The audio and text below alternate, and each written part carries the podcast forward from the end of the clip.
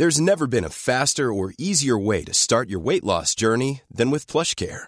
PlushCare accepts most insurance plans and gives you online access to board-certified physicians who can prescribe FDA-approved weight loss medications like Wigovi and Zepbound for those who qualify. Take charge of your health and speak with a board-certified physician about a weight loss plan that's right for you. Get started today at plushcare.com slash weight loss. That's plushcare.com slash weight loss. plushcare.com slash weight loss. Hola, soy Hanna Fernández, profesional de la comunicación y experta en bienestar y descanso. Bienvenido a este programa semanal de podcast en el que encontrarás charlas con grandes expertos que te ayudarán a alcanzar el bienestar físico, mental y emocional. Si quieres saber un poco más sobre mí y sobre mi trabajo, visita mi web hanafernandez.es. ¿Estás listo? Vamos, yo te acompaño. Aquí comienza tu guía para vivir bien.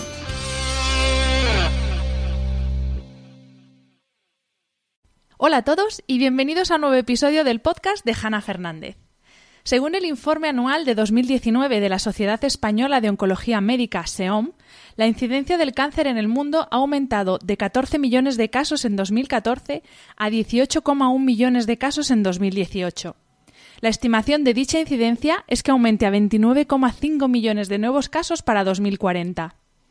Afortunadamente, no solo aumenta y aumentará la incidencia, sino que también lo hace la supervivencia de los pacientes de cáncer. Y según datos de la SEOM, se estima que cada año habrá 100.000 nuevos casos de personas que superen el cáncer en España. Según la Organización Mundial de la Salud, el sedentarismo es responsable del 6% de los principales riesgos de mortalidad en el mundo y es uno de los principales factores de riesgo para enfermedades crónicas como la diabetes, la obesidad, la osteoporosis, la depresión y, por supuesto, el cáncer. Pero, ¿qué pasa cuando ya ha aparecido la enfermedad? ¿Es el ejercicio una herramienta útil para los pacientes? Rotundamente sí. El cáncer y los propios tratamientos conllevan una serie de efectos secundarios que merman la calidad de vida del paciente y reducen su supervivencia. Se ha demostrado, a través de la evidencia científica, que el ejercicio físico es una potente herramienta para poder paliar y tratar estos efectos secundarios de manera segura y eficaz. Hoy tengo el placer de charlar en el podcast con Mario Redondo, licenciado en Ciencias de la Actividad Física y el Deporte, diplomado en Fisioterapia y especialista en ejercicio físico y cáncer. Bienvenido Mario y muchísimas gracias por tu tiempo esta tarde. Bueno, nada, darte las gracias a ti, Hanna, por la invitación. Y, la idea es intentar, bueno, responder algunas preguntas y que inquietudes que, que siempre surgen con respecto al tema del ejercicio físico y el cáncer, que creo que está infravalorado e infradosificado en, en, un contexto y, como bien has dicho, en un tipo de paciente que tiene un montón de comorbilidades y efectos secundarios. Y que, gracias a Dios, depende cómo lo veas, va a haber más, pero van a vivir más y cada vez la supervivencia es mayor. Por tanto, creo que todas las estrategias, ya sean farmacológicas o no farmacológicas, que brinden y que mejoren la calidad de vida del paciente, reduzcan efectos secundarios y aumenten la supervivencia, tendrían que plantearse, ¿no? Se tendrían que hacer. Absolutamente. Em, en, un estudio publicado en la revista de la Asociación Médica Americana, se publicó el pasado mes de junio, se relaciona de forma directa sedentarismo y cáncer. El estudio monitoreó a más de 8.000 pacientes que no padecían cáncer al comienzo de dicho estudio y cinco años, cinco años después de que concluyese, 268 pacientes habían fallecido a causa de esta enfermedad. O sea que parece ser que la evidencia es más que evidente en cuanto a la relación de sedentarismo y cáncer. Pero exactamente, ¿qué es lo que sabemos? De esta relación entre sedentarismo y malos hábitos en general y el desarrollo de la enfermedad del cáncer? Vale, pues a ver, lo primero que hay que entender es que la enfermedad en sí, el cáncer, primero que nada es multifactorial. Entonces, hay que, siempre me gusta definir que hay varios conceptos que la gente confunde. Este es un artículo que has comentado de hace relativamente poco en JAMA, en JAMA Oncology está publicado, y viene a hablar de, eh, eh, más que sedentarismo, de comportamiento sedentario. Hablan de sedentary behavior. Y básicamente se hace referencia a la cantidad de horas que pasamos sentados y con una actividad física muy baja, una actividad metabólica muy baja. Y está directamente vinculado y relacionado el sedentarismo no solamente con el cáncer, sino con otra serie de comorbilidades que te pueden llevar a desarrollar un cáncer o otra enfermedad crónica. Entonces, hay una vinculación directa entre el sedentarismo y el cáncer, como lo has comentado en este artículo, pero también hay una vinculación directa entre la inactividad física, que es diferente al sedentarismo, y el cáncer. Por tanto, yo a la gente le digo, tienes que ser activo físicamente, tienes que cumplir una serie de recomendaciones mínimas de, actividad física, que ya comentaremos cuáles son, que las dictan diferentes organismos y entidades como el Colegio Americano de Medicina Deportiva, la misma Organización Mundial de la Salud o la American Cancer Society, y también tienes que intentar romper ese sedentarismo, ese comportamiento sedentario y evitar pasar muchas horas en la silla o muchas horas con una actividad metabólica baja, que son dos factores de riesgo independiente y que ambos dos son importantes. Por tanto, la relación que hay es directa y a mayor tasa de sedentarismo, mayor tasa y mayor prevalencia y mayor eh, probabilidades tienes también tú de desarrollar una enfermedad crónica, entre ellas un cáncer.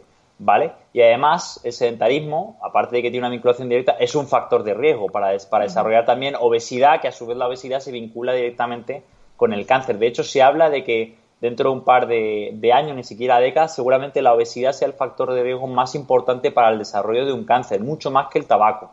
¿vale? Que esto venía publicado en una revista eh, británica, creo recordar.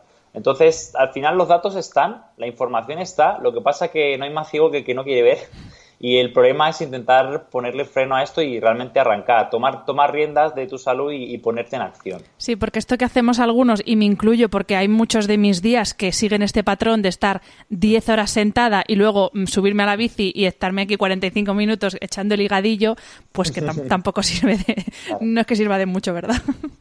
Sí, o sea, al final hay una cosa como... O sea, como bien te he dicho, hay, hay diversos estudios que hablan un poco porque hay que entender que que eh, la sociedad moderna occidental al final te lleva a ser sedentario y a tener un comportamiento sedentario, porque como te pasa a ti y a mí a veces, eh, y a gran parte de la población, la mayoría de nuestros trabajos no son físicos, son intelectuales o tú te desempeñas con una actividad metabólica baja. Entonces, y no te queda otra. Tú no puedes en medio de una reunión, si dura cinco horas, levantarte y ponerte a andar. Entonces, no se trata de compensar, pero sí tenerlo presente e intentar dentro de tus posibilidades romper ese hábito y decir, oye, me voy a levantar de la silla y voy al baño, voy a por un café, me doy un pequeño paseo de 10 minutos y retomas tu actividad. Pero es mucho más importante, aunque suene un poco raro, el hecho de que tú seas no solamente que rompas el sedentarismo, sino que seas activo físicamente, porque los beneficios que te va a dar ser activo físicamente y además, que es diferente también, implantar un programa de ejercicio, son muchísimo mayores que lo que te puedan dar el simple hecho de moverte o romper el sedentarismo. Entonces, tenemos tres conceptos que la gente quiero que entienda. El sedentarismo, ¿vale? Que es la cantidad de horas que pases en la silla con una actividad metabólica baja, debajo de 1,8 METs, que no vamos a explicar qué es porque es un lío. Ser activo físicamente, que es acumular una serie de minutos de actividad, de movimiento, que implica ir a la compra, salir a dar un paseo, coger el autobús, subir unas escaleras, es el movimiento. Y luego lo último, que es el ejercicio físico, que el ejercicio físico es a lo que yo me dedico, que es, es programar o estructurar la actividad física con una serie de criterios. O sea, el ejercicio físico es una actividad física planificada, organizada, estructurada, repetida, con un objetivo, con un fin, con una serie de variables del ejercicio. Por ejemplo, actividad física es sacar a pasear al perro y ejercicio físico es ir dos veces en semana al pilates con unas series, con unas repeticiones, con un profesor, con un objetivo y con una serie de cosas. Entonces, eh, es importante que entendamos esos tres conceptos porque son bastantes y la gente los confunde y los mezcla y los tres conceptos y estas tres, eh, estos tres factores van, a repercutir directamente en nuestra salud y en las probabilidades de desarrollar un cáncer. Entonces, es importante. Y en sentido contrario, Mario, eh, ¿Qué sabemos sobre el ejercicio físico y el cáncer en cuanto a prevención de la aparición de la enfermedad? Si podemos decir que es, ya hay estudios sobre la prevención y también sobre la posibilidad de, frenar su desarrollo. Esto que tú eh, ya te he leído en alguna en algún post de redes sociales, el microambiente tumoral. Sí, vale. Eh, hay una, para mí la prevención la prevención es fundamental. Creo ampliamente que deberíamos destinar nuestros esfuerzos tanto en salud pública, fíjate, como en, en general en la prevención de la enfermedad, porque una vez instaurada es compleja. Eh, y lo que se sabe es que el ejercicio físico tiene un rol protector por diferentes mecanismos. Eh, uno de ellos que es muy evidente es que el ejercicio físico es una estrategia muy potente para prevenir la obesidad.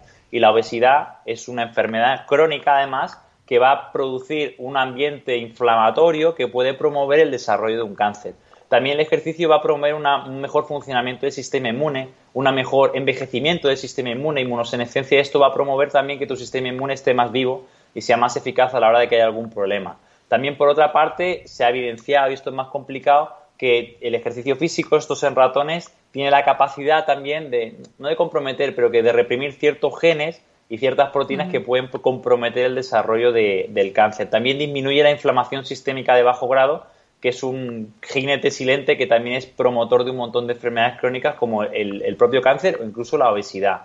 Eh, tiene el, ejercicio físico, cuando tú contraes la musculatura y ejercitas, se libera una serie de proteínas al torrente sanguíneo y por el cuerpo que también tienen propiedades que repercuten directamente en la salud y algunas tienen propiedades de incluso, que esto también es en ratones, de, afrontar o atacar el propio tumor y mejorar el funcionamiento del sistema inmune. Entonces, son muchos los motivos, regula también eh, la insulina regula la glucosa, ¿vale? Que también la diabetes y esto puede promover un ambiente proinflamatorio, mejora la tensión arterial, o sea, al final son muchas razones por las cuales el ejercicio físico va a promover mejoras en tu sistema, en tu organismo, para que tengan menores probabilidades, que no quiere decir que no vaya a ocurrir, de que tú tengas un cáncer. Y en cuanto a cifras, para que la gente palpe algo, hay un estudio que está publicado en el 2016 de Lee colaboradores, la revista no me acuerdo si era British Medical Journal, creo que sí, donde hablan de que el rol protector del, ejercicio físico entra en torno a un 35%. O sea, el ejercicio físico te puede promover una precaución o una prevención del riesgo de recurrir o de, perdón, de tener un cáncer de un 35%. Y en el superviviente de cáncer, una persona que ya ha tenido un cáncer, si comienza a hacer ejercicio físico, actividad física, empieza a ser más activo y empieza a preocuparse, eh, hablan incluso de un, rol protector mucho mayor, yéndote casi al 40% de protección. Dime tú qué fármaco tiene esa evidencia científica de un rol protector de un 35 o 40%. Esto está publicado, lo podéis leer. Y, de hecho, Hanna, quiero para el podcast que tú redactas, te mandaré los enlaces de los artículos para que la gente los lea. Sí, sí, sí. Para que la gente los lea, que no me lo invento, que esto, yo me dedico a estudiar esto, o sea, está ahí. Vale, otra cosa es que tú que le digo a la gente que tú critiques al autor, tú le escribes al autor de correspondencia, le escribes a la revista y, tú intentas debatir que esos datos están mal manipulados o la estadística está mal hecha. Pero yo te estoy contando lo que he leído lo que está publicado. Em, eh, Mario, cuando el cáncer aparece en la vida del paciente y de su familia, es verdad que no todos los casos son iguales, pero bueno, yo aquí hablo de un caso cercano que hemos tenido en mi familia hace un par de años obviamente se pone todo en pausa, el trabajo, bueno, la vida en general se pone en pausa, pero también el deporte se pone en pausa, incluso personas que lo practicaban con regularidad. Sin embargo, eh, en el, precisamente en el proceso de la enfermedad, el ejercicio físico es un aliado súper valioso. Y me gustaría que nos hablaras de los efectos directos que tiene la práctica de ejercicio en el paciente que además está eh, eh, en tratamiento, perdón que no me salió la palabra. Eh, háblanos, por favor, del efecto terapéutico, pues eso, de, ejercicios de fuerza, de ejercicios de movilidad. Eh, adelante, adelante. Vale.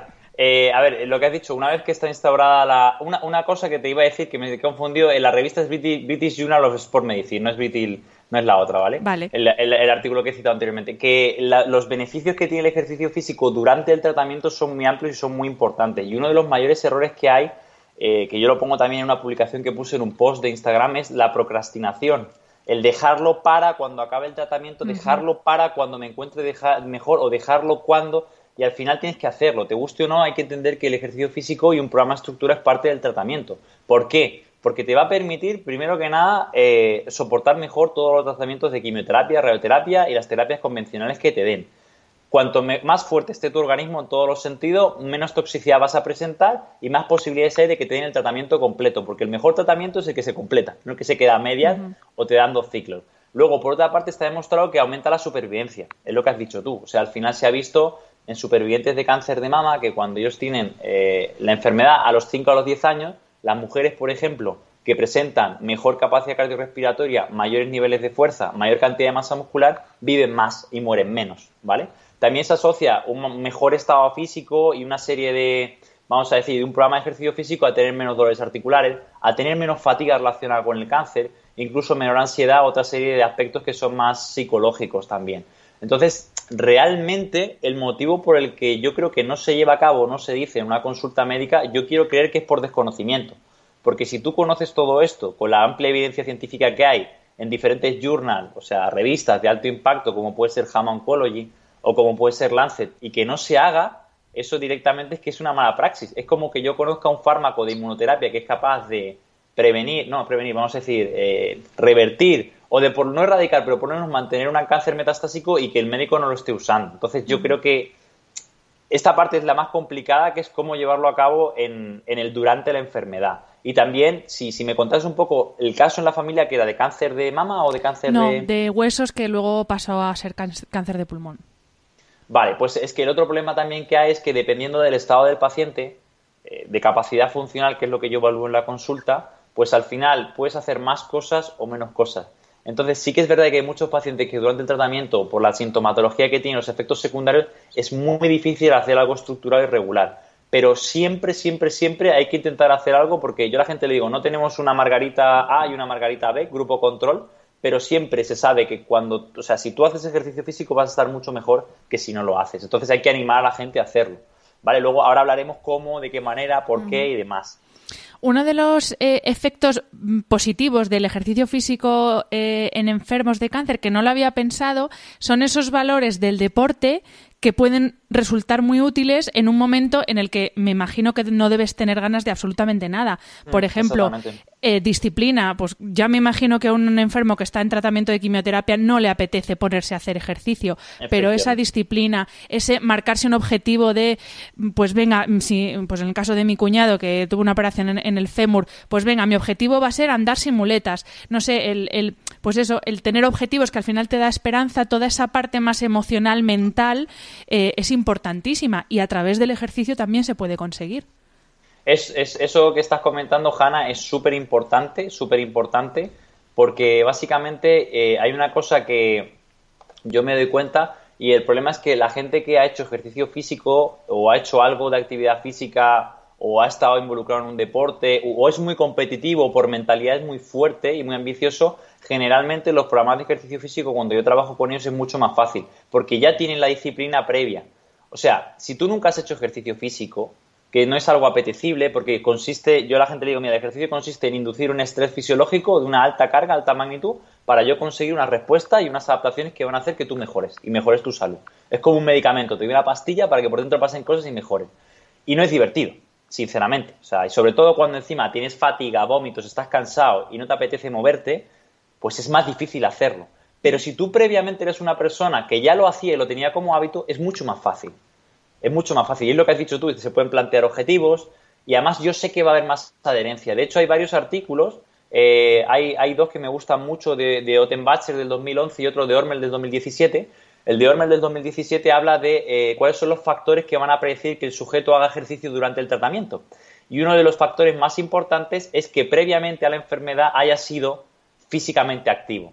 Entonces es lo que has dicho tú, si el chico o la persona que tiene el cáncer jugaba al baloncesto de competición o nadaba habitualmente, va a ser mucho más fácil que siga haciéndolo que aquel que nunca ha hecho nada, tiene 60 años de inactividad física, sedentarismo y malos hábitos y ahora encima con un cáncer y con, una situación desagradable, que te tengas que poner a hacer ejercicio físico. La mayoría de la gente que no tiene las características que comenta Ormel en su artículo, que además yo lo tengo en la consulta y cuando hago el cuestionario y cuando hago la entrevista inicial los voy tachando, sé que no van a durar más de cuatro o seis meses, porque es muy difícil. Entonces, el hecho de previamente haberlo hecho te va a condicionar mucho a ser capaz de hacerlo durante y después del tratamiento. De eso no hay, ningún, hay ninguna duda.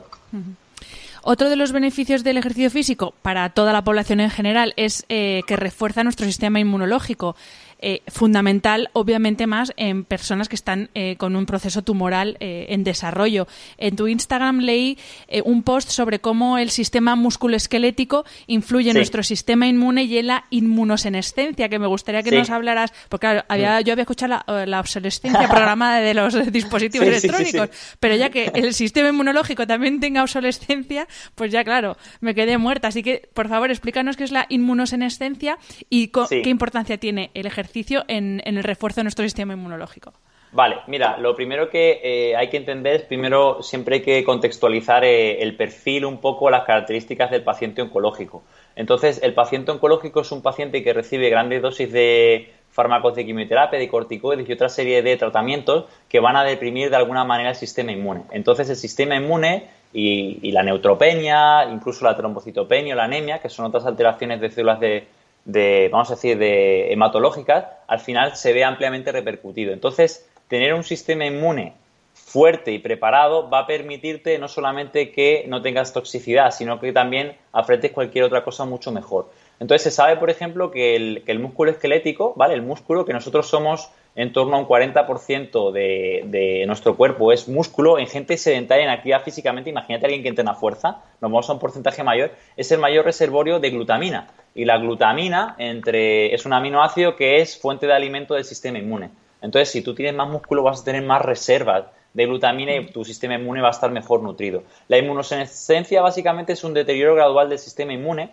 y lo que va a ocurrir es que eh, este va a perder potencia y va a perder un poco su eficacia. Entonces se sabe que el ejercicio físico tiene la capacidad de modular este sistema inmune y, por ejemplo, de generar o, vamos a decir, va a permitir un aumento de la apoptosis de las, de las células, por ejemplo, T, de los linfocitos T senescentes, como has dicho, agotado, y va a aumentar el pool de células nuevas. O sea, como decir, vamos a retirar las viejitas y vamos a traer las nuevas. También, por otra parte, va a permitir reducir la inflamación.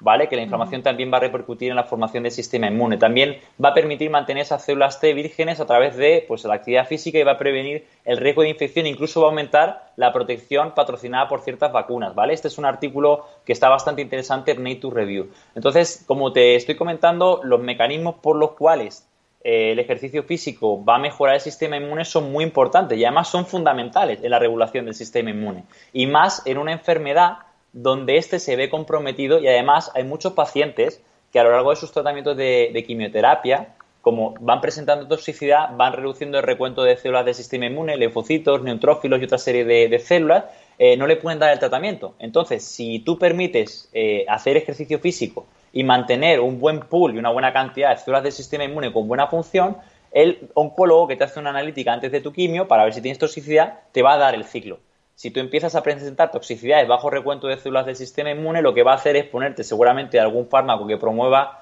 la segregación y estimulación del sistema inmune y además te tendrá que cortar la quimio para aplazarte el ciclo. Por eso te digo que para mí una de las bases fundamentales es entender que el ejercicio físico no solo mejora tu calidad de vida, sino que es tratamiento. O sea, si tú mantienes un buen nivel de capacidad cardiorrespiratoria vas a estar mejor. De hecho, eh, los sujetos que tienen un mayor consumo de oxígeno, capacidad cardiorrespiratoria, poseen menor, menor cantidad de, célula, de células senescentes CD28, CD57, CD4 y CD8. Entonces, que esto, como te digo, es muy importante. Otra cosa es que nos lo creamos y otra cosa es que el paciente tenga la capacidad de hacer ejercicio físico para reportar estos beneficios. Pero a, grosso modo, lo que te he comentado, sobre todo va a permitir vamos a decir, una mayor cantidad de glutamina que va a nutrir ese sistema inmune y va a permitir que nuestro pool de células eh, inmunes nuevas, vírgenes, que funcionan bien, sea mayor y el de células senescentes lo retiremos. Mm, todos los tratamientos eh, que se aplican en un enfermo de cáncer, pues eh, cirugía, radioterapia, quimioterapia, tratamiento hormonal, al final todos tienen unos efectos adversos, cada uno tiene los suyos propios, pero es verdad que hay algunos efectos adversos comunes, como por ejemplo la fatiga o como por ejemplo el dolor. En el caso de cirugías eh, hay, eh, eh, hay procesos posquirúrgicos muy dolorosos que, que, pueden incluso hacer al enfermo decir, no, es que no quiero moverme, pues eso, porque no tengo fuerza ni para levantarme de la cama y tengo un dolor horroroso de qué forma nos ayuda, en el, ayuda a los enfermos eh, en esta situación el hacer un ejercicio físico, que luego veremos qué tipo de ejercicio físico, porque la misma que está pensando que es que se suba una bici de spinning, pero cada uno tendrá que hacer el adecuado. Pero en general, ¿de qué forma nos ayuda el ejercicio? Y es más para hablar de todos los procesos químicos que se generan en el organismo para precisamente paliar esos efectos como la fatiga o el dolor. Vale, mira, esa es una muy buena pregunta porque la fatiga relacionada con el cáncer es uno de los efectos secundarios más prevalentes que hay, es una pasada. Se hablan de entre el 70 y yo hablaría del 90-100% de, de los enfermos de cáncer. E incluso, esto me lo contaba una profesora mía que trabaja también con cáncer, Margarita Pérez, que es eh, profesora de fisiología del ejercicio, catedrática y demás, y ella me decía, tenemos pacientes incluso que 11 años después de los tratamientos siguen presentando fatiga, porque no se resuelve sola. La fatiga relacionada con el cáncer es una fatiga típica que no responde al reposo, responde mejor al ejercicio. Y de hecho, hay un artículo del 2017 publicado en la revista JAMA Oncology de la, primera autora es Karen Mustian, donde hacen, eh, básicamente es una revisión con, con metaanálisis, donde ellos van a comparar la, la farmacología con la psicología y con el ejercicio para ver qué es más potente. Y al final del estudio se concluye y se ve que las terapias farmacológicas son menos potentes que el ejercicio físico junto con la terapia psicológica para remediar y para resolver la fatiga relacionada con el cáncer. ¿Y por qué? Porque el origen y la etiología de la fatiga relacionada con el cáncer no es una fatiga habitual típica, es una fatiga promovida por los tratamientos y por el cáncer, que el ejercicio físico tiene la capacidad de impactar todos esos sistemas que se han desregulado y que están mal. Por ejemplo, Se sabe que la fatiga relacionada con el cáncer tiene que ver mucho con esa inflamación que he comentado. El ejercicio tiene un rol antiinflamatorio.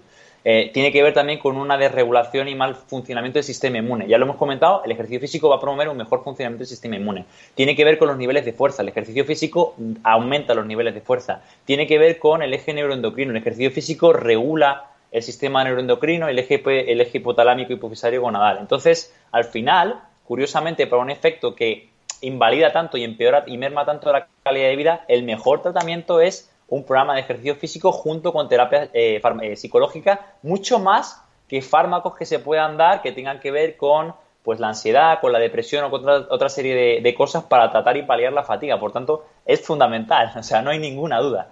Y de hecho aquí sí que es rotundo y es más, las guías clínicas de la NCCN, que es la National Comprehensive Cancer Network, que son unas guías clínicas que salen todos los años para profesionales de la salud, recomiendan como primera estrategia no farmacológica el ejercicio físico. O sea, te dicen, primera estrategia no farmacológica, mantente activo. Siguiente, si ya te mantienes activo, intenta eh, incurrir en un programa de ejercicio físico, con entrenamiento de fuerza y con entrenamiento cardiovascular. O sea que te lo ponen ya directamente como una recomendación clínica para los pacientes, que no hay que divagar o investigar mucho, que se sabe. Y lo otro que has comentado es verdad, los dolores, el dolor es muy complejo, el dolor es una de las cosas que más miedo da al paciente oncológico y el ejercicio físico también tiene eh, evidencia científica de que es capaz de mejorar eh, diferentes, o sea, de mejorar el dolor y los diferentes dolores que pueden haber.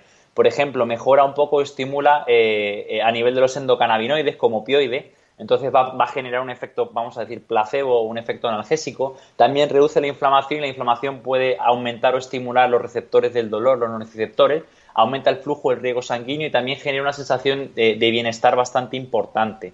incluso hay algunos estudios ya no en cáncer, sino relacionados con dolor, eh, que te los, te los, pasaré también, que hablan de cómo simplemente correr a 10 kilómetros por hora durante una hora equivalen a una dosis de morfina bastante importante.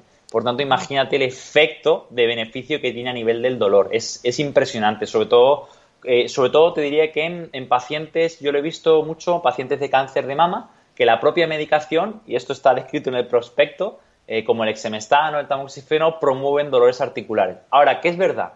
Que no cualquier ejercicio físico vale, que es lo que vamos a hablar ahora, y que por otra parte, estos beneficios siempre se han visto no en un mes, ni en dos, ni en seis, en un largo plazo. Muchos estudios ven los beneficios a partir de los 12 meses de intervención. Por tanto, otro mensaje que quiero que le llegue a la gente es que sea paciente, ¿vale? Que esto requiere tiempo. Claro, y ahí la figura de pues profesionales como tú es, es, fundamental, porque claro, si ya de por sí a una persona que no está enferma le cuesta generar adherencia a una rutina de ejercicio físico, no me puedo imaginar a una persona que está, pues eso, con dolor, con fatiga, y de ahí la importancia de profesionales como tú, que es verdad que no se oye hablar tanto de profesionales enfocados al ejercicio físico en pacientes eh, oncológicos cuando es fundamental. Sí que es verdad que ahora se habla más pues de, nutrición, pero no se habla tanto todavía de profesionales como tú y yo creo que es que es fundamental. Si a mí me cuesta la vida mantener una adherencia, pues no me quiero imaginar si, si tengo todo ese, todos esos efectos en el cuerpo, claro. No, es, es, eso es así. Eh, la, o sea, el, para mí el rol de, del profesional no solamente tiene que ver con el conocimiento y otra cosa que yo me encuentro mucho en la consulta, que te agradezco el podcast, en explicar qué les pasa, porque muchas veces el paciente está en la consulta y dice estoy cansado, tengo dolores. Y el médico, como lógico, está con sus analíticas y con su supervivencia y con sus ensayos clínicos, le dice, eso es normal, tú muévete o tú tal, pero nadie le explica por qué le duele, nadie le explica por qué tiene fatiga, nadie le explica por qué la fatiga mejora con el movimiento, cuando es algo que no entra dentro del sentido común, estoy cansado, me siento, no, es estoy cansado, me muevo, que mejora la fatiga. Entonces, la figura del profesional no solamente es importante para acompañarte en el proceso y para ayudarte, sino para educarte. Porque yo lo que me he encontrado es gente que tiene muy mala información, ya no de la enfermedad, sino de lo que le pasa. ¿Y qué es tan importante? La gente, los pacientes de cáncer, no tienen ni idea que su hueso está afectado, no tienen ni idea que están perdiendo masa y fuerza muscular, que es súper importante para la supervivencia y para eh, evitar la recurrencia de la enfermedad y evitar otra comorbilidad. Entonces, yo creo que la función del profesional no solamente es acompañar, que te va a ayudar mucho para obligarte a entrenar y seguir el programa, sino también educar. Yo tengo mucha gente que me dice, Mario, si tú no me escribes un WhatsApp toda la semana, el martes o el jueves, a mí se me olvida entrenar. O sea, porque el que nunca lo ha tenido como hábito, incorporar un hábito es muy difícil. Y más en una situación donde estás con cansancio, como has dicho, con fatiga, con dolores, con malestar, con vómitos, un ambiente psicológico que también tienes miedo. Entonces, yo tengo gente que directamente en tratamiento está muy malita y le ofrezco el asesoramiento online y el, seguimiento junto con la rutina de entrenamiento y demás, pero que mi labor principal es acompañarles y a las 9 de la mañana mandarle un WhatsApp diciéndole, Luz, has entrenado hoy, recuerda entrenar. Y a las 11 me escribe, ya he hecho la rutina, muchas gracias por recordármelo. O sea que es, muy importante. Desde luego. Hablando de, ese abordaje nutricional, que, sí que es verdad que ya se habla más de la importancia que tiene cuidar la nutrición eh, en, estos, bueno, en enfermos de pacientes de cáncer, em, y obviamente ya, ya nos has adelantado que la obesidad también es un detonante, puede ser un detonante de, de una enfermedad todavía más grave que la obesidad. Pero sí me gustaría preguntarte, Mario, ¿qué sabemos eh, de la influencia que tiene tener más o menos tejido muscular y más o menos tejido graso, tanto en el, en el desarrollo de la enfermedad como durante el tratamiento? Vale, mira, voy a, primero te, explico la del durante el, tratamiento. Eh, durante, durante el tratamiento, eh, una cosa que es natural y normal dentro del proceso es que la persona pierda no solamente masa muscular, sino mucha función muscular que muchas veces viene camuflado por una ganancia también de tejido graso. Entonces la persona no cambia el peso, pero cambia su composición. Dice, sí, sí, yo, el peso está igual, perfecto, pero tu silueta no es la misma y has perdido masa y fuerza muscular. Lo que pasa es que nadie te lo ha dicho, ni, ni, ni, ni además nadie te lo ha medido, y has ganado grasa corporal. ¿Qué problema o qué repercusión tiene esto? Pues mira, hay un artículo que a mí me encanta, de Carla Prado del 2009, que ya vio y vieron que las pacientes de cáncer de mama metastásicas que tenían eh, quimioterapia y tenían poquita masa muscular, menos de lo que es saludable, presentaban más toxicidad a la quimioterapia y tenían que cortarla. Y eso implicaba un, menor tiempo de progresión del tumor, menos días de vida y fallecimiento. Por tanto, se sabe que los sujetos que tienen mayor cantidad de masa y sobre todo de fuerza muscular toleran mejor el tratamiento, ¿vale? Tienen menos toxicidad, que hemos, esto lo hemos hablado antes. Y además, cuando ya el paciente termina sus tratamientos, se sabe que los sujetos que tienen mayor cantidad de masa y de fuerza muscular viven mucho más. Hay un artículo de, eh, de la clínica de Mayo, creo que es de Justin Harden, del 2014, que él comenta cómo eh, supervivientes de cáncer adulto que entrenan solamente un día en semana fuerza, ¿vale? Que está vinculado al final con la masa muscular, tienen un riesgo de muerte por cualquier causa de, un 33% menos que aquellos que son activos físicamente, pero que no hacen ese entrenamiento de fuerza. Por tanto, hay que ser físicamente activo, que ya lo digo para que la gente lo sepa, que es acumular 150 minutos de actividad de moderada intensidad, caminar a 5 o 6 kilómetros por hora, más un día de entrenamiento de fuerza. Si tú completas esas dos cosas y has tenido un cáncer, tienes una prevención de riesgo de muerte de un 33% frente a no hacerlo. Y el sujeto que solo es activo físicamente, pero que no se saca ese día de entrenamiento de fuerza, en ese estudio no se ha visto ese beneficio, no reporta ese 33% de prevención. Por tanto, en durante y después de la enfermedad, te previene de la toxicidad y vas a aumentar tus años de vida, ¿vale? Tu calidad de vida. Es más, hay otro estudio hecho en pacientes de. Esto te tendré que buscar la referencia, porque no me acuerdo el autor en la revista, hecho en pacientes de cáncer, creo que de estómago, creo que era. Y eh, los pacientes que tenían más masa muscular vivían 24 meses y los que tenían menos, y eran sarcopénicos, que es la palabra que se utiliza para denominar una baja cantidad de masa muscular, vivían solo 8 meses. ¿Vale? Estamos hablando más del doble de supervivencia por el simple hecho de acarrear mayor cantidad de masa muscular y de manera colateral, que es más importante, fuerza muscular.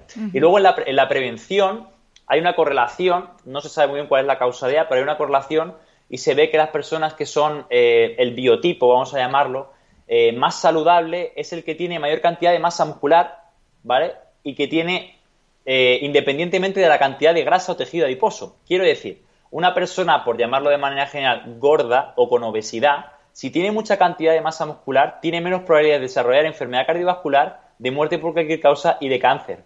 Sin embargo, una persona que tenga poquita grasa corporal, como hay muchas chicas jóvenes, pero que tenga también poca masa muscular, es el biotipo menos saludable y tiene mayor probabilidad de desarrollar una enfermedad cardiovascular o un cáncer.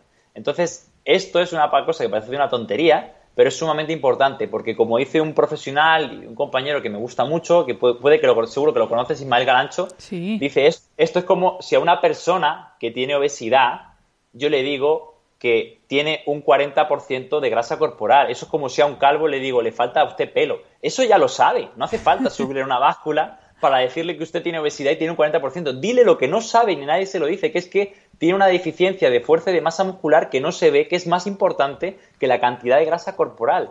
Y Steve Blair, que es, epidemiólogo de la Universidad de Arnold y fue director eh, del Colegio Americano de Medicina Deportiva, ya lo ha demostrado hace muchos años con una muestra importantísima de sujetos que el paradigma que se llama eh, fitness versus fatness, que los sujetos que tienen obesidad pero que tienen mayor capacidad cardiovascular, fuerza y masa muscular, viven más, mueren menos, tienen menos enfermedades que los sujetos con un normo peso que no hacen nada de ejercicio y tienen una masa muscular pues menor. Entonces, lo que hay que intentar es cambiar el paradigma y no mirar tanto la grasa como mirar la masa muscular, que, que, es lo que hay que entender. Entonces, como te he dicho, en resumen, durante el tratamiento hay que intentar retener lo posible, se va a perder casi seguro para prevenir la toxicidad y aumentar la supervivencia. Y antes de que tengas ningún cáncer ni nada, mayor cantidad de masa y fuerza muscular se correlaciona con mejor salud en todos los niveles.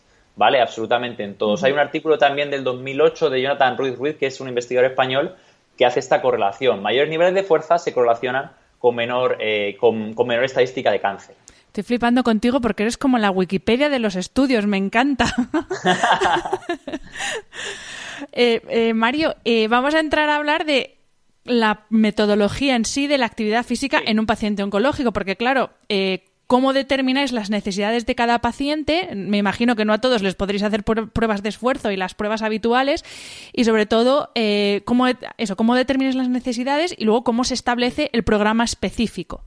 Vale, e, eso es eso es súper importante y esto a los alumnos yo le hago mucho hincapié. Porque yo te voy a contar además, para que la gente lo sepa, la forma de proceder o trabajar. Yo necesito que el paciente lo primero es me envíe el informe y la historia clínica. ¿Para qué? Para ver qué cáncer tienes, qué cirugías tienes, cuántas quimios has recibido, posibles efectos secundarios, toxicidades y conocerte, tu peso, tu talla, conocer un poco tu historia clínica de tu salud que a veces, muchas veces, Hanna, es sorprendente porque el problema no es el cáncer, son otra serie de comorbilidades que vienen asociadas. Hay gente que tiene la enfermedad, el problema no es la radioterapia, el tamoxifeno, el problema es que tiene una obesidad que no se puede ni mover, o que tiene una tensión arterial, o tiene una cardiopatía. O sea que muchas veces, incluso la propia enfermedad no es tanto un problema para el programa de ejercicio físico. ¿Vale? Lo primero, conocer la historia clínica. Y luego, necesito que venga a consulta para evaluar su estado físico yo sin conocer tu nivel y tu estado físico no conozco de dónde, de dónde, por dónde tirar ni dónde empezamos. Es como cuando tú te apuntas a la academia de inglés. Tú te apuntas y ¿qué te hacen? Una prueba de nivel para saber si te pongo en el intermedio, en el medio, en el bajo o en el alto. Entonces yo, independientemente del cáncer, que esto me he dado cuenta en los últimos años, es más importante valorar el rendimiento del sujeto, porque me he encontrado informes que te dan miedo, metástasis por todos lados, afectación en el pulmón, con una pérdida de peso brutal y luego les evalúo en la sala y están mejor que yo. Y dices, esto es impresionante. ¿Vale? Entonces, una vez que evalúo el rendimiento, a partir de ahí planteo el programa de ejercicio físico, que va atendiendo, como has dicho tú, un poco a las necesidades del sujeto. Primero, ya hemos hablado que la masa muscular parece ser súper importante, por tanto, el programa tiene que estar basado en la fuerza. Y tienes que entrenar al menos dos, tres veces en semana fuerza, si tu estado de salud y tu cuerpo te lo permite. Y luego planteo el programa de ejercicio para hacerlo o en tu casa según tu nivel o en el centro conmigo también según tu nivel o si vives lejos o demás en un gimnasio o que intentes invertir en material según tus niveles de fuerza. Entonces, si yo tengo una persona, te voy a poner un ejemplo mm, muy concreto, ¿vale? Hay un test que se utiliza para, para evaluar al paciente y para evaluar la fuerza que tiene el paciente, que es sentarse y levantarse de una silla durante 30 segundos. Y en función del número de repeticiones que tú hagas, pues se sabe si tú estás muy malito o estás muy débil o tú estás muy fuerte. Si yo tengo un paciente superviviente de cáncer de colon que ha recibido una quimioterapia brutal y que se encuentra muy delgado, muy débil y ha perdido mucha masa muscular, pero me hace 30 repeticiones, una por segundo, yo digo, este sujeto tiene un nivel de rendimiento muy alto, puede entrenar con cargas, puede usar barras, puede usar discos, puede usar máquinas.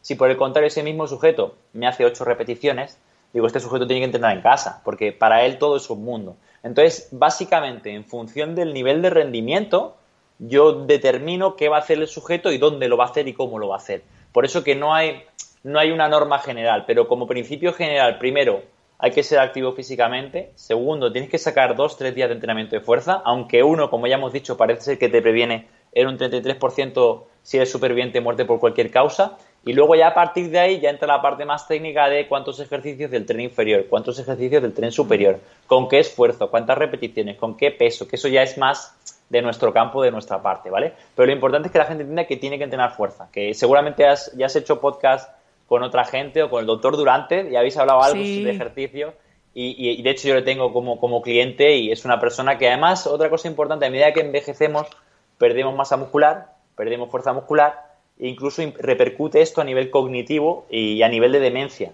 Hay otro catedrático que te invito a que le hagas un podcast que a mí me encanta, que es Miquel Izquierdo, que fue profesor mío y tiene un montón de estudios en adulto mayor y es que cuanto más años cumplas, cuanto más mayor seas, por decirlo, eh, y, el envejecimiento saludable cursa con una buena masa muscular y un entrenamiento de fuerza, por tanto lo tienes que hacer. Para quien no sepa a, quién nos referimos, eh, grabé con el doctor Durante, bueno, fue en abril de 2019, eh, un podcast. Eh, bueno, él es médico especializado en medicina antienvejecimiento y el podcast es maravilloso, así que os lo recomiendo a los que no lo hayáis escuchado que vayáis a escucharlo, porque efectivamente yo de hecho conocí a Mario porque vi en un post del doctor Durante que le estaba entrenando y dije, pues si Mario entrena al doctor Durante es que Mario tiene que estar en el podcast. y Mario, ¿nos podías especificar un poco más, aunque obviamente cada paciente necesita un protocolo individualizado, pero para los cánceres más comunes, como por ejemplo cáncer de mama, cáncer de pulmón, cáncer óseo, ¿qué tipo de, de, mm, sí, de, programa eh, de ejercicio recomendáis? Vale, como te decía, al final la base del programa de, del programa de ejercicio, sobre todo lo baso en el trabajo de fuerza, no quiere decir que el trabajo cardiovascular sea, sea menor ni no sea importante, lo es, pero si no te puedes levantar de una silla o, caminar, ¿cómo vas a hacer trabajo cardiovascular? Y la gente viene a veces mm. con unos niveles muy bajitos de trabajo de fuerza, pero para dar una pauta, que esto sí es interesante, para que la gente se haga un poco una idea, los cánceres más prevalentes en la sociedad son colorectal, mama, próstata, pulmón, eh, y curiosamente, sobre todo próstata, y mama tienen la mayor, aparte de, incidencia, una incidencia importante, tiene una prevalencia muy importante porque la supervivencia es muy grande. Entonces hay mucha gente de próstata y de mama que suele entender a esa obesidad sarcopénica, que es que ganan mucha cantidad de tejido adiposo, pero no saben que están perdiendo masa muscular. Entonces, el programa de entrenamiento de fuerza suele tener un calentamiento muy sencillito, puede ser en la bici o con un par de ejercicios isométricos como una plancha frontal, lateral, un press o ejercicios sencillos de abdomen y luego vamos directamente con un trabajo de fuerza de grandes grupos musculares, donde suele haber dos, tres ejercicios del tren inferior, que el tren inferior es sumamente importante entrenarlo porque se pierde más masa muscular con los tratamientos y, a, medida que envejecemos es donde más fuerza muscular se pierde y se pierde de dos a cinco veces más fuerza muscular que masa muscular, por tanto hay que entrenar el tren inferior sí o sí eh, con dos o tres ejercicios de tren inferior que dependiendo del nivel sujeto, pues hace sentadillas con su peso o con barra y con disco, o hace prensa o extensión de rodilla o zancada, ya determino yo cómo lo va a hacer. Luego dos ejercicios del tren superior, algunos de empujar y otros de tirar, y luego ya lo último son ejercicios de músculos pequeños como pueden ser los gemelos, los bíceps, los tríceps o cualquier otro músculo que tiene su repercusión y es importante entrenarlo, ¿vale? Y eso sería una rutina una columna vertebral, que yo tengo una publicación de qué, cómo hacer tu entrenamiento de fuerza, tu rutina, que es una columna vertebral muy sencilla. Luego, evidentemente, a eso se añaden y se quitan cosas. Una mujer que ha pasado por una mastectomía radical, que ha tenido una cirugía, una reconstrucción con prótesis y demás, evidentemente el hombro está afectado. Entonces, puede que algunos ejercicios de ese brazo no pueda hacer y tendrá que tener un plan de rehabilitación de ese hombro con otros ejercicios. Una persona que ha pasado por una iliostomía y tiene una bolsa, pues habrá que tener en consideración otras cosas. Una persona que tiene un cáncer de pulmón y le han quitado un lóbulo tendrá que tener trabajo de la musculatura inspiratoria con un inspirómetro. Una persona que ha sido deportista de élite y tiene buen nivel de rendimiento puede que haga un hit finalmente corriendo o en la bici. Entonces, dentro de la columna vertebral tú vas quitando y poniendo cosas y lo vas dificultando, facilitando. Y, Mario, eh, claro, yo hasta ahora estaba pensando en adultos, pero eh, también hay niños eh, que tienen cáncer. ¿Trabajáis también con niños? Esa, eh, eh, eh, mira, te, cuento porque además yo tengo un amigo y compañero, Javier Morales, que hizo su tesis doctoral en el Hospital Niño Jesús junto con su tutor de tesis, que es Alejandro Lucía, y ellos son el primer grupo de investigación que ha trabajado con cáncer infantil. ahí también está la Fundación Aladina, está Paco Arango y demás, y tiene un gimnasio intrahospitalario. Yo no me dedico al trabajo con niños, no podría porque es superior a mí, o sea, el niño es increíble. Yo, yo, tengo, yo les he visto entrenar, Javi, yo estuve en la tesis doctoral de Javi enseñando los vídeos y todo es precioso, el trabajo que hacen es, tienes que darle visibilidad, es espectacular, es impresionante, pero no, yo no trabajo personalmente con niños, ¿vale? Yo trabajo solo con cáncer adulto. Sí que he tenido algún adolescente, algún sarcoma con 15, con tal, pero sobre todo eh, gente adulta, no mm. niños. Y el cáncer pediátrico, el cáncer infantil, es muy diferente al cáncer adulto, ¿vale? Los factores de riesgo son diferentes, y, es en general diferente. También tienes mucha gente con leucemia y con, bueno, con glioblastomas, neuroblastomas y otra serie de cosas. Y ahí sí que yo te recomendaría eh, que, contactases con, Javier Morales, que es también miembro de FISAC, que es un blog de fisiología del ejercicio muy bueno que yo recomiendo, eh, para hacer un podcast sobre cáncer infantil, porque la verdad que es impresionante. Y sobre todo, y también Alejandro Lucía, que es seguramente para mí de las mayores eminencias en este sentido y que nos da visibilidad también a todos publicando y también siendo su tutor de tesis. Entonces, yo no trabajo con cáncer infantil y siempre que hay alguien le derivo con Javi.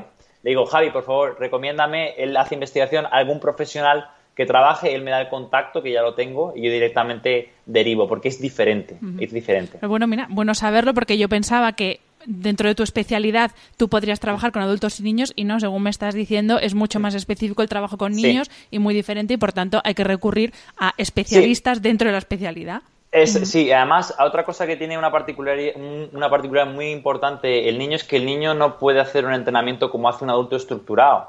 Tiene que ser jugado, tiene que ser diferente. O sea, va a entrenar fuerza, pero camuflado bajo un juego y bajo un grupo y otra cosa. Entonces, hay que saber, hay que saber, es otro entorno. Los niños, muchos de ellos pasan muchos meses en el hospital, de hecho aquí hay una residencia, tiene su gimnasio intrahospitalario, si el niño está neutropénico no puede, le suben el material al, a la, vamos a decir, a la habitación para que entren en la habitación. Eh, la verdad que es un trabajo, a mí me impacta, siempre que hablo con Javi digo, es que lo que habéis hecho es impresionante. Y creo que, te juro, que merece la pena que, le entrevistes a él y a Alejandro porque la labor que hacen y yo que conozco su trabajo y demás es impresionante, o sea, no y los datos que han sacado y que tienen son impresionantes con la importancia que tiene el ejercicio físico en niños sobre todo teniendo en cuenta que el niño eh, va a recibir un impacto de la quimioterapia y del tratamiento de la enfermedad que le va a repercutir para toda la vida. Y él me dice, Mario, ahora nos estamos encontrando, que antes no había, el largo superviviente de, cáncer infantil, niños que ya tienen 30 años y antes no llegaban. Entonces estamos empezando a ver cosas nuevas y que es muy importante porque ese niño, si le pilló en la puerta, no va a tener un desarrollo normal. Entonces, igual presenta una osteoporosis, una enfermedad cardiovascular con 35 años. Entonces, el ejercicio físico en niños, que me lo comentaba él, es sumamente importante para que, no solamente para la enfermedad y, para prevenir otras cosas, sino para que el niño realmente llegue muy bien a 50, 60, 80 años, porque si no, va a tener muchos problemas. Se puede romper una cadera con 25, puede tener una enfermedad cardiovascular, un infarto con 30 o puede tener una obesidad con 15. Entonces, te recomiendo que hables con él y que hagas un podcast porque merece la pena, que cáncer infantil es bastante diferente al cáncer adulto. Pues lo haré, sin duda que lo haré. Y, Mario, eh, ¿qué pasa con los pacientes en cuidados paliativos? Porque, claro, es, es una fase ya de la enfermedad muy dura psicológicamente y, y, a, los síntomas que, de los que ya hemos hablado antes, pues se unen otros síntomas como astenia, eh, ir perdiendo poco a poco la independencia funcional, que yo creo que es de las cosas más tremendas cuando uno tiene bien la cabeza, pero ve que cada vez es capaz de hacer menos cosas. ¿Cómo trabajáis con este tipo de enfermos? Vale, yo con, este tipo de pacientes ya no trabajo en la sala, generalmente están en casa, reciben nutrición enteral o, lo tienen coordinado para, para, intentar. El objetivo realmente es que consigan la mayor calidad de vida durante el tiempo que estén aquí y que estén lo mejor posible, como has dicho tú, con independencia durante el tiempo que estén aquí. Entonces, yo he tenido lamentablemente dos pacientes de los cuales he ido trabajando estos años que han llegado a esa fase de paliativos he tenido más con los que he trabajado. No te suelen contactar ya en paliativos realmente, te suelen contactar antes y si la cosa se va complicando, pues quieren seguir. Y lo que generalmente mando es un programa para casa, muy sencillo, con gomas, con su peso corporal, con un par de pesitas pequeñas, para que intenten en su casa durante todo este tiempo eh, mantener esa independencia. Vendría a ser un poquito parecido a lo que es un programa de entrenamiento para un adulto mayor, para que mantenga su independencia. El objetivo ya no es curativo y ya no es reducción de efectos secundarios como tal, sino es mantener la máxima calidad de vida y capacidad funcional el tiempo que estén aquí con nosotros. Entonces yo lo hago generalmente así. Y dentro de, eh, que otra vez esto es curioso, dentro de estas guías de la National Comprehensive Cancer Network que hablé de fatiga, otra vez más cuando te vas, porque te la desglosan entre el paciente en tratamiento activo de quimio, de radio tal, entre el superviviente y el último es eh, cuidados paliativos.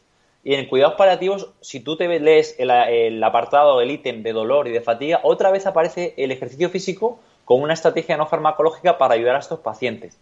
Por tanto, es importante. Ahora, en mi opinión personal, depende muchísimo, como has dicho tú, de cómo tenga la cabeza la persona y cuánta disposición y si realmente quiere, no suena un poco feo, o ya, ya se ha abandonado, entre comillas, ¿no? Como diciendo, bueno, ya esto está aquí y ya no voy a mejorar.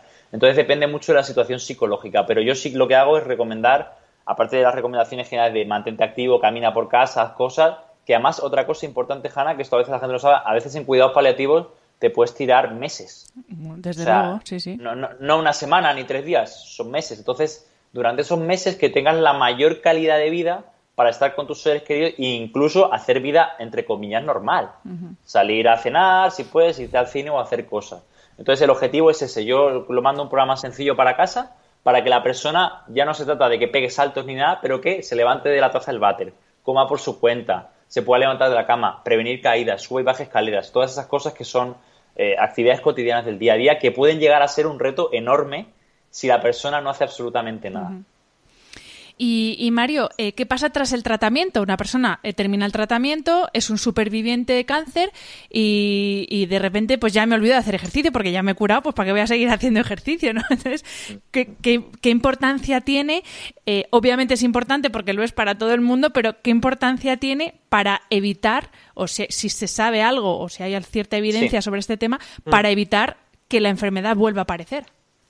Vale, lo que te estaba comentando antes, este estudio de de, Lee del 2016 comenta que el rol de prevención del cáncer es mucho mayor en el superviviente de cáncer que la persona que todavía no ha tenido un cáncer. O sea que el ejercicio físico promueve un mayor rol protector en los supervivientes de cáncer que la gente que todavía no tiene cáncer. Por tanto, ya es un arma importante, de en torno a un 30 o un 40%, dependiendo del cáncer. ¿Vale? Pero sobre todo en mama, en colon, en próstata, en los que tienen mayor incidencia en la sociedad. Entonces, ya desde ese punto de vista es muy importante que lo incorpores en tu día a día. ¿Cuál es el problema que yo me encuentro? Que la persona eh, es diagnosticada un cáncer, hay que afrontarlo psicológicamente, empieza las terapias eh, y una vez que ya termina todo, si no ha contactado contigo, tal, nadie le cuenta lo del ejercicio. El problema es que tiene una. Es como una presión social del trabajo, de la familia de todo el mundo, de amigos, de que ya es la que era antes. Y no es así, porque la quimioterapia pasa por el cuerpo y deja muchos estragos que no se recuperan de manera natural ni alcanza un equilibrio, una homeostasis. Entonces yo me encuentro en que el paciente tiene una desesperación muy grande, porque dice, yo no soy la que era antes y ya me han abandonado. Ya se supone que no tengo el cáncer, que hablar de la palabra curación es complicado, no creo que haya muchos médicos que te digan, tú te has curado, te han dicho, estás libre de enfermedad, pero nos vemos dentro de tres o seis meses para hacer pruebas. Eh, y lo que hay que hacer es intentar que el paciente entienda que es importante que lo haga porque si no lo hace, tiene mucho riesgo de no solamente recurrir otra vez al cáncer, ¿vale? Sino también presentar otra serie de enfermedades crónicas que pueden acabar con tu vida o que te pueden comprometer mucho tu calidad de vida. Y te pongo un dato interesante.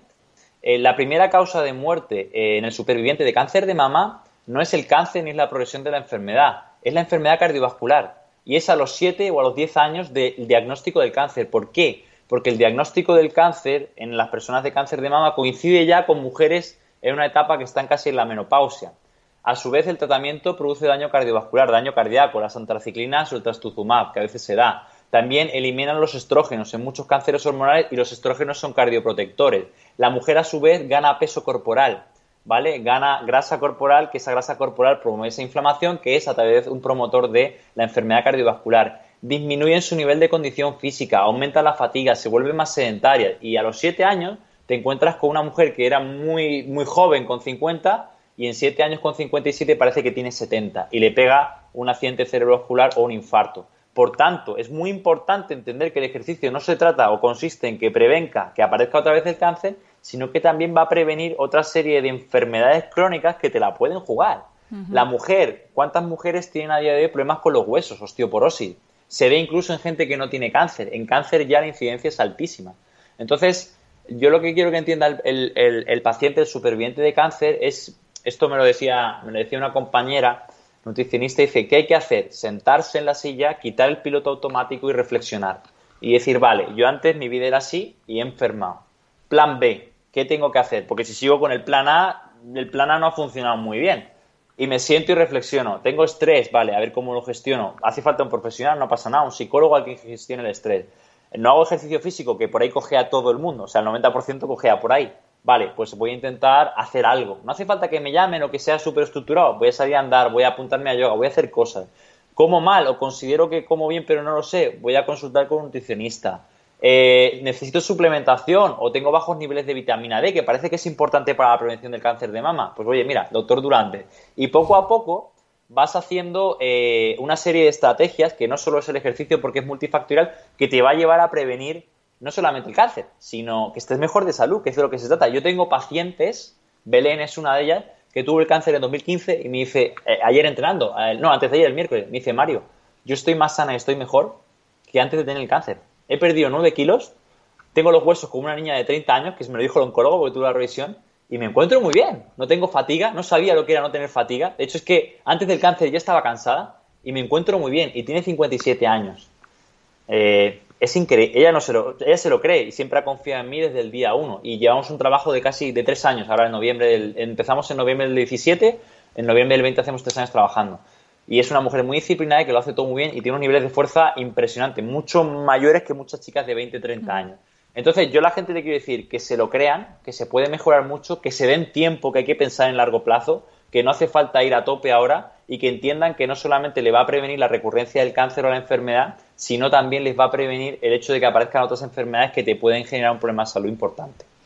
Qué maravilloso tiene que ser eso, ¿no? Que te diga una paciente tuya, bueno, paciente entrenada, más bien, no es tu paciente, es tu entrenada, eh, que te diga eso, ¿no? Tres años después, tiene que ser muy, muy satisfactorio. Muy, muy, muy, gratificante. Yo mm. tengo, gracias a Dios, muy buenos clientes, pacientes educados, porque es lo que te digo, no se trata yo mi labor no, no, es venir aquí que te dé la pauta de entrenamiento y tú la haces, sino es educarte, enseñarte, explicarte las cosas. Y tengo la suerte que ya llevo 6, 7 años trabajando con pacientes y tengo la oportunidad de ver bastante gente. Y pues como todo en la vida, unos van, unos vienen, otros vienen, se van y vuelven y demás. Y tengo gente muy comprometida que a lo largo de pues tres años, dos años, un año y medio, las mejoras y cuando te sientas a hablar con ellos y te lo dicen de corazón, eh, es por lo que yo lo hago. O sea, al final te llena porque escuchar a una persona que dice, es que yo no sabía lo que era no tener fatiga, o yo no me creía que podía mejorar mi hueso cuando me han dado la vara con el hueso, o yo no me creía que podía encontrarme bien, o levantarme de la cama, que a veces son cosas que una persona joven o que tiene salud, porque la salud solo la valoras cuando la pierdes, no, se, no te das cuenta y a veces la gente te da las gracias por decir, es que ya me puedo levantar de la silla. El otro, con otro paciente que acabo de estar hace una hora, me, me escribió un WhatsApp que tuvo una leucemia y me dice, Mario, en esta semana, solo llevamos dos semanas entrenando, eh, ya puedo subir escaleras sin sujetarme de la barandilla. Qué ¿Entiendes? Que para ti es una chorrada, dice, subir escaleras, pero es que él, con la leucemia que ha tenido, el encamamiento, los corticoides, no se podía mover. es una chorrada hasta el día que no puedes subirlas, efectivamente. Exactamente. Mm. y, yo como le digo a la gente, que yo me, me, me, mofo un poco, me río, pongo a veces ejemplos en, las, en los congresos o en las charlas y pongo al paciente cuando no podía subir la escalera o el cajón aquí en el, en el gimnasio, y cuando puede hacerlo con una barra con 50 kilos y le digo, mira, la vitamina D y el omega 3, no, es el entrenamiento, ¿vale? Lo único que mejora tu función es el entrenamiento mm. y tu función es directamente proporcional a tu calidad de vida y a tu salud. Y creo que, como has dicho tú, Hanna, se le da muy poca importancia al ejercicio en frente a la suplementación, la farmacología, las pruebas médicas o incluso la nutrición. La nutrición que tiene su importancia. Hay una frase de Juan Ramón Heredia, que es también un gran profesional de ejercicio, que dice, la, que lo escuché el otro día, lo vi en Instagram, que decía la nutrición es importante, pero el ejercicio es imprescindible, ¿vale? Sobre todo para el envejecimiento y para la enfermedad crónica. Pues mira, precisamente de eso vamos a hablar ahora ya eh, con la última pregunta de la entrevista. ¿Mm? Eh, ¿Tú cómo ves cómo está nuestro sistema de salud en cuanto al trabajo multidisciplinar que evidentemente tiene que haber en el tratamiento de un paciente oncológico? Con lo que dices, ya no solo el equipo de oncólogos, también nutricionista, psicooncólogo, entrenador. ¿Cómo está la cosa? Tú que estás en el ámbito sanitario, ¿cada vez hay más equipos que trabajan de esta forma o todavía queda mucho por entender? Eh, a ver, yo te doy mi opinión personal con lo que yo he vivido, que al final es un nicho, es una persona y no refleja el contexto de la sociedad, ¿vale? Yo creo que ahí estamos muy perdidos, muy mal, ¿vale? Eh, por, por, diferentes razones, porque primero, y esto con el doctor Durante además tú lo puedes hablar porque es, es, muy interesante, el tipo de medicina que se hace a día de hoy es una medicina reactiva donde tú esperas a enfermar y una vez que enfermas te empastillan y te dan tratamiento, pero hace falta que el paciente entienda que la salud es también su responsabilidad y tiene que ser proactivo y tiene que intentar comer mejor, intentar hacer ejercicio, intentar hacer otras cosas que no se pueden parchar con un fármaco o con una consulta médica. Entonces ya el primer problema que hay es que el lenguaje que hablo yo con los médicos de medicina reactiva de seguridad social es diferente. En cambio, con el doctor Durantes, con Jorge Luis Cubrías o con otros médicos más de un ente privado que entienden esto y que se han tenido que formar o que vienen del ámbito de la medicina deportiva, se lo creen y lo entienden y te derivan pacientes y te recomiendan y además ellos mismos lo experimentan. Entonces, hay una desconexión muy importante entre la medicina convencional y reactiva y la preventiva o la parte más de, vamos a decir, global y holística, ¿no? Donde ya incorporas la nutrición, el ejercicio y demás. Y sobre todo el ejercicio suele ser el gran olvidado porque tampoco está en el sistema sanidad. Sí que hay una rehabilitación, que suele ser fisioterapia convencional, movilizaciones y cuatro cosillas que no van a promover una mejora tan grande, y la nutrición a veces te derivan o al endocrino o al nutricionista y demás. Pero con respecto al tema del ejercicio, falta mucho, falta mucho.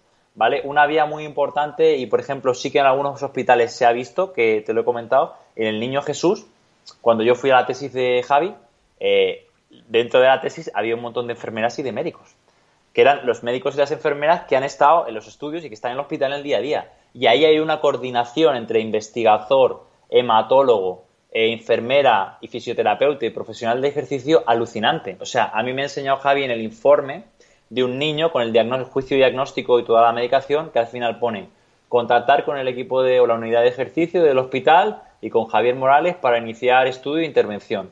Si el oncólogo que tiene la autoridad y la bata blanca le dice eso al padre del hijo que está ingresado, le dice ¿dónde, dónde está Javi? ¿En qué planta? ¿Cuándo hay que empezar? Entonces, ahí sí que lo tienen en ciertos sitios bien montado, pero generalmente suele estar camuflado bajo investigación. No hay sitios donde se haga de manera habitual y eso es una cosa que es realmente lo que hay que avanzar. Sí que está, por ejemplo, la Asociación Española contra el Cáncer, que está Soraya Casla, que ya es doctora también en Ciencias de la Actividad Física y el Deporte, y ellos hacen una labor muy buena porque al final el programa es gratuito, creo que son 12 semanas, y ellos sí que reciben pacientes de diferentes sitios. Pero el problema es que, claro, son 12 semanas y luego te buscas la vida, te quedas descolgado.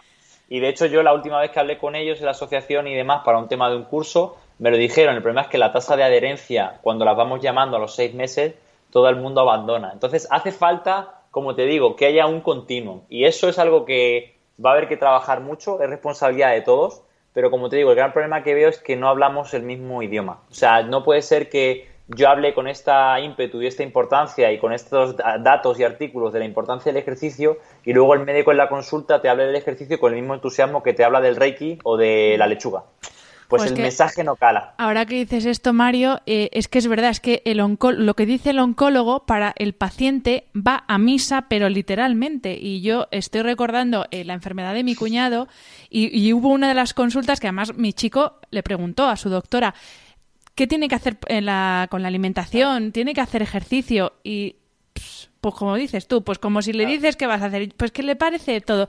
Y claro, él dijo, pues bueno, pues yo sigo con la Coca-Cola y con las patatas fritas, ¿no? Si no me entonces que, que a ver, que Hanna, que en ese sentido, o sea, yo, o sea, mira, el médico, yo conozco oncólogos y, además eh, muy buenos, estudian muchísimo, una barbaridad y saben muchísimo de algo muy complejo y tienen que estar actualizados. Entonces, hay un estudio en la revista Obesity que me gusta mucho que dice, mira, el oncólogo el problema que hay es que no tiene tiempo ni formación, pero tiene muchísima autoridad. Entonces, a ver cómo organizamos esto para que el oncólogo en tres segundos diga, tiene que hacer ejercicio y tiene que comer bien. Pero yo no soy el indicado, yo no sé. Vaya a hablar con el área de ejercicio o con Menganito o baje a la planta de abajo y pida cita con nutrición, que lo van a llevar. Entonces, una cosa que yo digo al médico, le digo, no hace falta que tú sepas de eso porque yo no sé de quimio. Yo sé cuatro cosas para poder hacer mi trabajo y todos tenemos que saber un poquito de todos para saber cómo se trabaja. Pero lo que hace, lo que tienes que hacer es ser humilde y decir no lo sé y deriva. O sea, tú di, tienes que entrenar fuerza y hacer ejercicio. ¿Cuánto te has dado? Tres segundos. Y ahora tú te las buscas. Ya te he dado las tres, cuatro indicaciones. Tú pones entrenamiento de fuerza, ejercicio y cáncer y salgo yo. Seguro. O la asociación o, el IPEF o alguna organización que te va a ayudar. Pero por lo menos soltar esos mensajes y o decir no lo sé. Pero como dices, como ellos no quieren caer en evidencia de que eso no lo saben, dicen que sí a todo, les parece bien, cuando a veces tendrían que decir, no, esto no es tan bueno. Mm. ¿no? Entonces, y esa es, eh, de hecho, el otro área que lo dijo Alejandro Lucía en un congreso, que yo lo pensaba antes de que lo dijese, que hay que hacer es empezar a entrar a las facultades de medicina y esa gente que va a hacer el MIR o a esos residentes empezar a explicarles estas cosas, porque son mentes más permeables.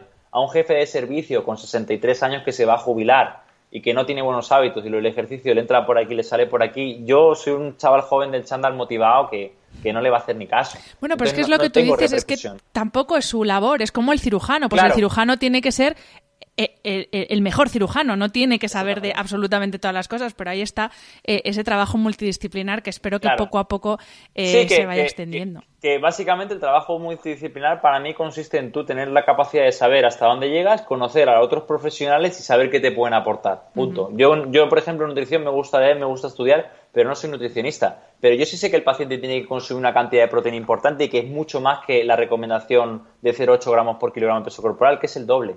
Sí lo sé, yo se lo comento, pero le digo, mira, si quieres un nutricionista o un médico que te ayude, habla con Tony Hernández, vete a su consulta, llámale de mi parte, que te van a tratar... También ha estado en el podcast. ¿Entiendes? Entonces, es, es, es, eso, si al final en este sector más o menos vas conociendo a la gente. Sí. Pues Mario, muchísimas gracias. Ha sido un placer y sobre todo da gusto charlar con una persona con tanto entusiasmo eh, por su trabajo. Yo creo que los que entrenen contigo tienen que estar encantados, porque vamos, si eres así de entusiasta en el entrenamiento, jolín, así sí se crea adherencia. Esa, esa, es, esa es una parte muy importante, la personalidad de la, del entrenador o de la persona que te ayude, porque yo ya como último mensaje y la gente que se quiera formar en esto, una de las cosas que me di cuenta es que la parte técnica es muy importante, pero la parte humana es más importante. O sea, yo tengo pacientes porque me quieren y porque les quiero y porque quieren entrenar y porque les inculco la importancia que tiene esto. Si yo simplemente viniese aquí con mucho conocimiento a dar cuatro pautas y cobrar, eh, no tendría sentido. O sea que eso es muy importante. Desde luego, Mario. Pues muchísimas gracias. Nada, muchas gracias a ti, Hanna. ha sido un auténtico placer. Me vas a permitir que me acuerde, nunca lo hago esto, pero bueno, eh, no puedo evitar no acordarme de mi cuñado Oscar, que lamentablemente pues él no es un superviviente, no pudo sobrevivir a su enfermedad, pero bueno, allá donde esté, seguro que, que estará feliz de ver que con este pequeño trabajo que hago desde aquí, pues puedo ayudar a otras personas que están atravesando por, por, esa, por la enfermedad. Y si me dejas a mí también, quería también, bueno, hacerlo como un honor, que, que la gente que me sigue lo sabe, la doctora Isabel Prieto, que ella fue, ella fue una oncóloga de radioterapia, que lamentablemente falleció la semana pasada de, de un linfoma, eh, un proceso muy complicado, también la presentó el doctor Durante, y es la persona eh, a la que le tengo que dar gracias y la persona por la cual yo estoy aquí a día de hoy. Ella fue la que me invitó a los servicios de oncología a hablar, la que me hizo que me conocieran, la que me formó en un poco en oncología, la que me, contactó con otros médicos como Nuria Rodríguez Salas, que es de oncóloga médica de La Paz, la que hizo congresos, hizo el curso de la UAM, eh, la que me dejó entrenarla durante su, su, prehabilitación mm. previo al trasplante, su quimioterapia, y que bueno, la enfermedad a veces no va por donde todo el mundo quiere y lamentablemente falleció y quería mandarle un saludo pues a su familia y como hacerlo un poco en conmemoración a ella, porque sin ella yo 100% no estaba aquí. O sea que también querría hacerlo un poco... Claro que sí, pues con este recuerdo a Isabel y a Oscar, de nuevo te doy las gracias Mario y a todos los que nos estéis escuchando. Nos escuchamos la semana que viene y muchas gracias por estar al otro lado del micro. Espero que hayas disfrutado del episodio. Me ayuda mucho conocer tu opinión y tus sugerencias para este programa. Si quieres escribirme, puedes hacerlo a través de mi página web hanafernandez.es, donde encontrarás las notas sobre cada episodio y recursos adicionales. Y también puedes hacerlo en mi cuenta de Instagram hanafr. Mil gracias como siempre por estar al otro lado. Nos escuchamos en el próximo episodio.